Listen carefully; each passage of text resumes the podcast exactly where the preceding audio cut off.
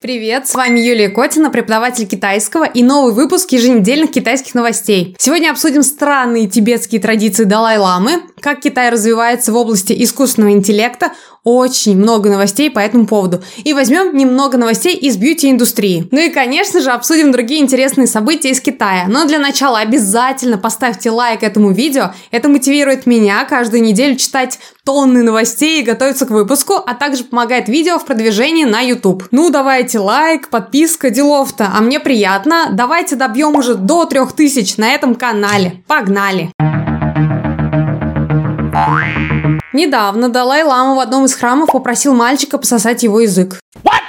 Что? Глава теократического государства Тибета, ныне Китая, бежал в 59 году в Индию после восстаний и присоединения Тибета к Китаю. Сейчас ему уже 87 лет, и он живет в своей резиденции в Индии. Буддисты считают его живым воплощением Будды. А он все туда же. Как все было. Мальчик подошел к Далай-Ламе, чтобы тот его обнял и благословил. Однако, это не помешало ему поцеловать маленького мальчика в губы под прицелами камер репортеров, а потом попросить его сделать супер странную вещь.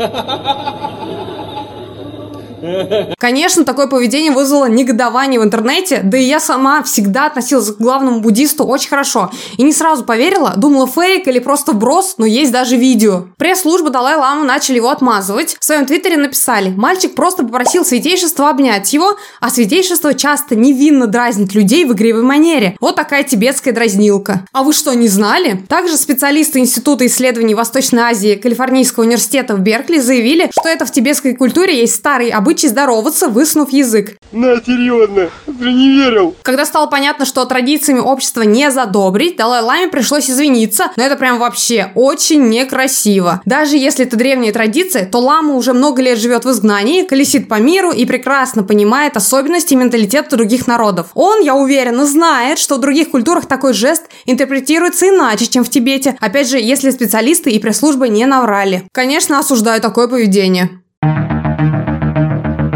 Bye.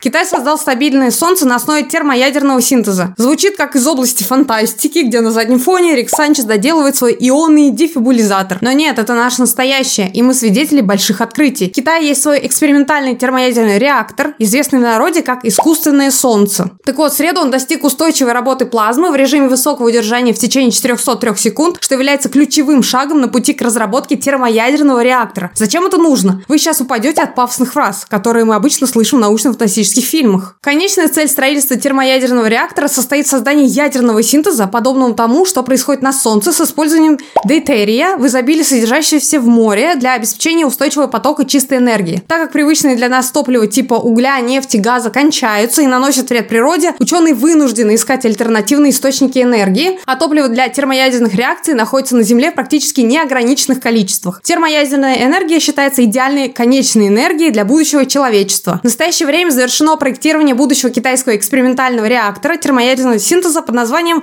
CFETR, который рассматривается как искусственное солнце следующего поколения с целью создания первого в мире демонстрационного термоядерного реактора. Вау! Я вот ничего не понимаю в этом, но звучит так, как будто за окном не 23 год, а 3000 Однако всегда нужно жить настоящим, но планировать свое будущее. А ближайшее будущее такое. Китайский язык все сильнее набирает популярность. Во многих областях требуются специалисты со знанием китайского. Он востребован востребованы как для работы, так и просто для общения и путешествий по Азии. Если вы хотите выучить китайский язык для поступления в китайский вуз, для сдачи экзаменов HSK или для бизнеса, я хочу пригласить вас на занятия в свой образовательный проект Котина Education. Там преподают профессиональные преподаватели, которые несколько лет прожили в Китае и имеют сертификаты HSK от 4 до 6 уровней. Они помогут выучить китайский как взрослым, так и детям. Ну а если вы хотите заниматься со мной, я также приглашаю вас на занятия. Время учить китайский пришло. Не упустите этот момент, приходите на бесплатный пробный урок ко мне или к преподавателям в Котина Education. Ссылки в описании, а мы продолжаем.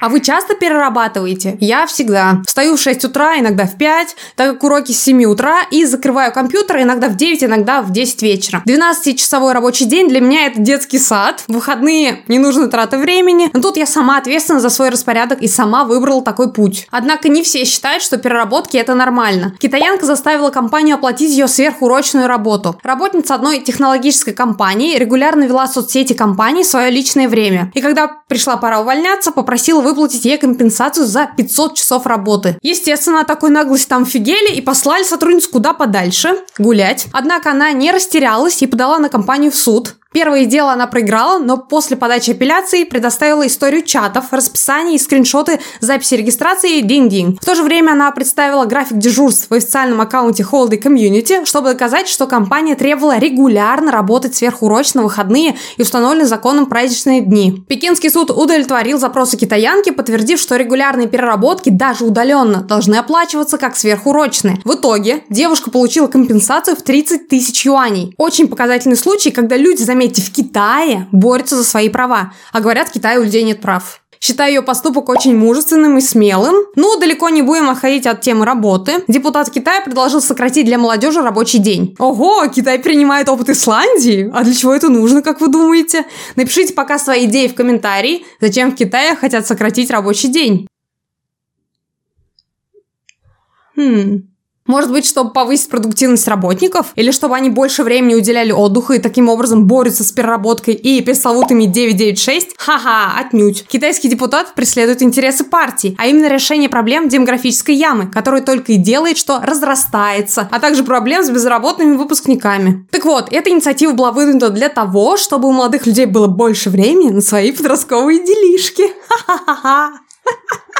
Прям по заветам Христа плодитесь и размножайтесь. То есть цель, чтобы у молодых работников было больше времени на поиск своих вторых половинок и времени на романтик. Ну а потерянное рабочее время работодатель будет вынужден перекрывать наймом новых сотрудников, что решает вторую проблему безработицы среди выпускников. Кроме того, поступили рекомендации с внедрением инициативы о поддержке студентов во время получения ученой степени, которые захотят завести детей. Сейчас много принимается мер по повышению рождаемости в Китае. Правительство видит проблему, осознает последствия и опасность для экономики и решает ее.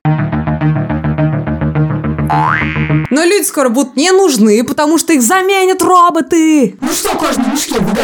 Сейчас расскажу о прогрессе, который произошел в области развития искусственного интеллекта и чат-ботов в за последнее время. Начнем с того, что во всем мире просто началась какая-то мания на разные нейросети и чат-боты. Это не обошло стороной и Китай. Как можно дать Америке пальму первенства в разработке искусственного интеллекта? Но правительство предупредило о раздутом пузыре на рынке искусственного интеллекта, вызванном безумием чата GPT. Вышла даже статья в Economic Daily. Предотвращение пузыря необходимо при продвижении ИИ. В статье говорится о чрезмерной шумихе вокруг этих разработок. Типа расслабьтесь, это все хайп, не ведитесь. Ага, как же тут не восхищаться достижениями? Я сама активно пользуюсь что самим чатом GPT, что нейросетью Midjourney. Посмотреть, как я переосмысливаю контент для китайского языка через призму нейросетей вы можете в моем телеграм-канале «Китайский язык Chinese Cotton Channel». Ссылку на него вы, конечно же, найдете в описании. Готовится новая порция нейроадаптации китайской культуры. Заходите и подписывайтесь. Однако даже в моем любимом Midjourney есть цензура. Я тут наткнулся на новость о том, что нельзя сгенерировать Си Цзиньпиня. Сразу побежала пробовать, и вот что мне выдал чат. Позже я прочитала более подробное объяснение, что основатель компании Midjourney Дэвид Хольц анонсировал новую политику в официальном дискорд-канале нейросети. Теперь нейросети запрещено негативно отзываться любой публичной фигуре. Но пока есть обход – генерация по референсу, то есть существующего изображения. Однако это может быть чревато блокировкой пользователя на сервере. Но у меня получилось. Так о чем это я? Кроме самих новинок и технологий, в Китае публиковали свод правил для ИИ. Например, контент должен отражать основные социалистические ценности и не должен содержать подрыв государственной власти, свержение социалистической системы, подстрекательство к разделению страны, подрыв национального единства, все это максимально логично для Китая, да и не только. А вот какие новинки представили компании. Alibaba Cloud запустила своего чат-бота с искусственным интеллектом Туни Тенвен, но зарегистрироваться можно только по инвайтам. Официально запустить на всех обещают во время мероприятия Alibaba Cloud. Его можно будет использовать на платформе для корпоративного общения DinTalk, чтобы бот помогал записывать звонки, транскрибировал их в текст, отправлял рассылки на email, а также помогал в составлении бизнес-плана, используя данные самой компании. ZTE планирует запустить GPU-сервер с поддержкой чат GPT к концу этого года. Главный исполнительный директор ZTE Corporation Сю Цзиян заявил, что чат GPT представляет собой значительный прорыв в технологии искусственного интеллекта. К концу года ZTE планирует запустить сервер с искусственным интеллектом, высокопроизводительные коммутаторы и графические процессоры. JD.com планирует выпустить свою версию чата GPT. Вице-президент JD.com объявил, что скоро запустят промышленную версию чат GPT под названием чат JD. Бот будет предназначен специально для розничной торговли и финансовой отрасли. Сейчас компания уже смело использует контент от ИИ и продолжает развиваться в этом же направлении. Но и не будем забывать про первый глупенький, но развивающийся Ernie бот от Baidu, китайский ответ чату GPT. Вообще обещают рост рынка искусственного интеллекта к 2026 году аж на 10% от глобального рынка. Искусственный интеллект будет помогать человечеству в таких областях, как здравоохранение, кодинг, уже помогает, дизайн, развлечения, создание контента для соцсетей, планирование и финансах. Много у него назначений, а главное ИИ можно заточить под свою задачу, что сильно упростит работу отделов продаж и поддержки сервисов. А как вы относитесь к нейросетям, языковым моделям, да и в принципе к искусственному интеллекту? Напишите, что думаете в комментариях. Ну и сразу один из примеров, как нейросети и искусственный интеллект помогают в сфере психологии. Немного грустная тема, но многим это действительно важно. Так молодое поколение с помощью ИИ пытается поговорить с ушедшими из жизни родственниками. Этим занимается одна из похоронных компаний. Так в этом месяце платформа насчитывала чуть меньше меньше 8 тысяч активных пользователей в праздник Цинмин – День поминовения усопших. Вообще, сейчас это может сделать любой хороший программист. Кстати, держите идею. Собрать в одну кучу нейросети по генерации видео из изображений, скормить паттерны голоса нужного человека и подключить чат-бота, который, кстати, уже хорошо зарекомендовали себя как психологическая поддержка. Все, теперь любой желающий может общаться с родными как по видеосвязи. С одной стороны, это очень жутко, из той же оперы, как Тимати извинялся перед голограммой Децла, когда тот умер или не умер, а с другой стороны, если это помогает пережить потерю, почему бы и не использовать? Что вы думаете?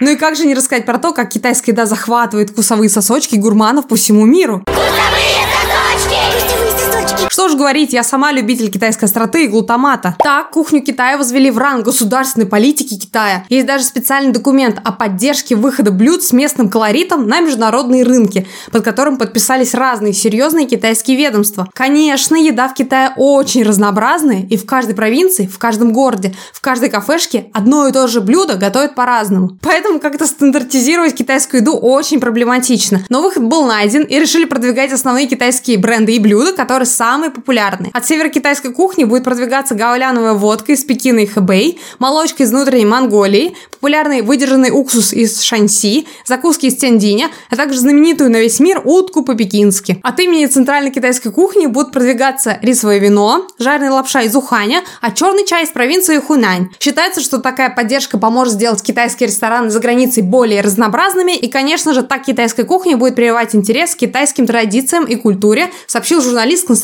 Щепин. Можно ли назвать это мягкой силой? Конечно, во всем своем проявлении. Министр иностранных дел Германии Анна Лена Бербак прилетела в Китай. Она не то что прилетела, она с двух ног влетела в Китай. Судя по всему, она прилетела поддержать Макрона, который недавно прилетал в Китай, а также разбираться и просить Китай оказать давление на Россию. Ну и предупредить о последствиях, которые будут, если Китай нападет на Тайвань. Я, с одной стороны, понимаю, почему Европа так делает. Не будем углубляться в то, почему это происходит. Вы и так должны это понимать. Однако такое поведение по отношению к Китаю неприемлемо. Сначала она опубликовала статью, где назвала Китай конкурентом, системным соперником и глобальным игроком, который все больше хочет формировать мировой порядок в соответствии со своими собственными планами. А потом полетела. Естественно, к Си Цзиньпиню ее не пустят, но пусть хоть кто-то ее выслушает, накормит Хогу и нальет пару стопок ITO, чтобы успокоилась, а потом отправит обратно. А вот Dior никак не научится работать с китайской ментальностью. И снова попали в скандал. Бренд выложил фото части лица азиатки, которая оттягивает века пальцем и как бы изображает китайские глаза. Такой жест считается оскорбительным не только в Китае, но во всех азиатских странах. Даже несмотря на то, что фото потерли из соцсетей, интернет все помнит, и пользователи начали заставлять инфлюенсеров, которые на контракте с Dior, разорвать сотрудничество. Ну и, естественно, отмена бренда и бойкот. Более 30 миллионов человек посмотрели хэштег «Реклама косметики Dior» под подозревается в расовой дискриминации азиатов. Ранее Dior тоже попадались на неуместной рекламе. Так, например, в прошлом году СМИ обвинили Dior в культурной апроприации и плагиате за выпуск плессированной юбки, которая напоминала китайскую юбку с лошадиной мордой. Другой случай из коллекции осень 2022 и обвинениями за подражание китайским художественным стилям. Да что с вами не так? Черный пиар тоже пиар, думают маркетологи в Dior. Скоро бренд доиграется, и его снесут со всех китайских площадок, и будет им потом и раскосый глаз, и плагиат. Учитесь у Nike и Adidas. Я рассказывала в прошлых выпусках. Вот там красиво делают. Ну или пиарщика найдите нормального. Наша любимая рубрика «Китайская народная медицина». Мы все очень много времени проводим за компьютерами и смартфонами. Чтобы зрение оставалось хорошим или хотя бы не ухудшалось, вот что советует нам народная китайская медицина. Закройте глаза, прям зажмурьте и быстро распахните. Затем сделайте 14 оборотов глазными яблоками слева направо, затем снова зажмурьте, снова откройте и повторите то же самое, но справа налево. Делайте такую зарядку каждый день, чтобы тренировать глазные мышцы и берегите себя и свое зрение. А мы на этом будем прощаться до следующего выпуска. Подпишитесь на канал, поставьте лайк и обязательно переходите по ссылкам в описании в мой телеграм-канал и приходите на пробный урок по китайскому языку. Пока!